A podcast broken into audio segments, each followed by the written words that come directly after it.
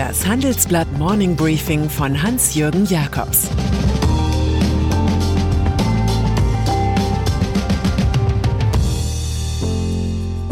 Guten Morgen allerseits. Heute ist Freitag, der 22. Mai. Und das sind heute unsere Themen. China greift nach Hongkong. Der neue Co-Pilot der Lufthansa. Aktiendiebstahl bei Mars. China. Im nächsten Jahr wird die Kommunistische Partei Chinas 100 Jahre alt. Doch das Corona-Problem verdirbt den Machthabern in Peking ein wenig die Festtagsplanung. Im ersten Quartal rutschte die heimische Wirtschaft um 6,8 Prozent ab. Auf dem heute mit zwei Monaten Verspätung beginnenden Nationalen Volkskongress wird sich Partei-, Staats- und Armeechef Xi Jinping deshalb als Motivator, Virusbezwinger und Angreifer geben. Dauerfeind USA dient als Projektionsfläche. Die rund 3000 Delegierten werden ausgiebig auf Covid-19 getestet, bevor sie die geeignete Kulisse für die demokratischste Veranstaltung abgeben dürfen, die Chinas Einparteien-Staatskapitalismus zu bieten hat. Der Parteislogan 2020 taucht die Welt dabei in ein kräftiges Rot. Sieg im Kampf für das Volk. Für Europa wird die weltpolitische Orientierung nicht einfacher, wenn sich dem eher tumpen Tagesaktionisten Donald Trump ein zusehends restriktiver Xi gegenüberstellt. Auf dem Volkskongress in Peking soll just ein neues Sicherheitsgesetz für Hongkong verabschiedet werden, welches internationale Konflikte garantiert anheizen wird. Nach einem Bericht der South China Morning Post sollen sezessionistische, ausländische und terroristische Aktivitäten verboten werden, die darauf abzielen, die Regierung zu stürzen. Dieser Vorstoß in Sachen Sonderverwaltungszone setzt deren Autonomie ein vorzeitiges Ende. Es macht aus dem alten Prinzip ein Land, zwei Systeme eine simple Gleichung. Ein Land, eine Partei, ein System. In Washington wollen deshalb Senatoren, sowohl der Republikaner als auch der Demokraten, neue Sanktionen gegen chinesische Personen und Einheiten fordern, die das neue Hongkong-Gesetz einführen wollen. Deutschland. Auf Missmanagement im Gesundheitsministerium des allzeit spannkräftig wirkenden Jens Spahn deuten Berichte von NDR, WDR und Süddeutsche Zeitung.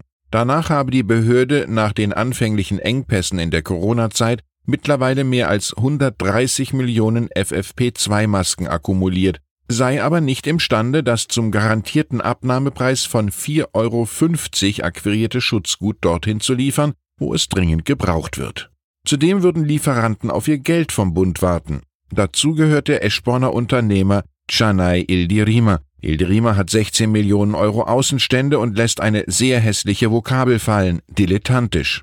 Das Ministerium spricht von aufwendigen Prüfungen der Masken. 20 Prozent entsprechen nicht den Anforderungen. Wir bräuchten Bürokratien zum Lösen unserer Probleme, sagt der Soziologe Ralf Dahrendorf, aber wenn wir sie erst haben, hindern sie uns, das zu tun, wofür wir sie brauchen. Sperrminorität. Bei diesem Thema, also 25,1 Prozent in einem Börsenunternehmen, zeigt sich bei Aktionären Glanz in den Augen. Der ist bei den Politikern des Bundes nicht zu finden, die einen Einstieg in die derzeit flügellamme Lufthansa verhandelt haben. Demnach vergibt der helfende Staat über die KfW einen Kredit in Höhe von über drei Milliarden Euro leistet eine stille Einlage und übernimmt zunächst im Zuge einer Kapitalerhöhung 20 Prozent der Aktien. Eine Wandelschuldverschreibung aber sichert im Fall eines feindlichen Übernahmeversuchs weitere 25,1 Prozent. Weil Kontrolle in diesem Fall mehr als Vertrauen zählt, sollen zwei Staatsvertreter in jenen Aufsichtsrat, der schon am heutigen Freitag das gesamte Rettungspaket verabschieden dürfte. Die neue Staatshansa wie wir das nennen, müsste nach den Regularien auf die Gewährung von Dividenden und Managerboni verzichten. Chefpilot Carsten Spohr könnte mit dem neuen Co-Piloten leben, wenn er nur die Finger vom Steuer ließe. Immobilienmarkt. Wenn auf etwas Verlass war in den letzten Jahren, dann auf steigende Immobilienpreise. Niedrigstzinsen nährten eine Asset-Inflation, die im Kunsthandel auf den Aktienmärkten und eben bei Immobilien exotischste Blüten trieb. Deutschland schien deshalb geteilt zu sein, in jene, die immer höhere Miete zahlen, und in die anderen, viel glücklicheren, die Wohnungen, Häuser, Grund und Boden besitzen. In der Corona-Krise aber wackelt die Sicherheit des ewigen Quadratmeterbooms, vor allem bei Gewerbeprojekten. Angst geht um. Vermutlich machen künftig mehr Arbeitnehmer Homeoffice sowie Online-Geschäfte und fliegen weniger, weshalb weniger Büros, Läden und Airport-Infrastruktur nötig sind. Die Zahl zur Krise, die gebauten Flächen werden bis 2024 um ein Fünftel sinken auf 16,3 Millionen Quadratmeter.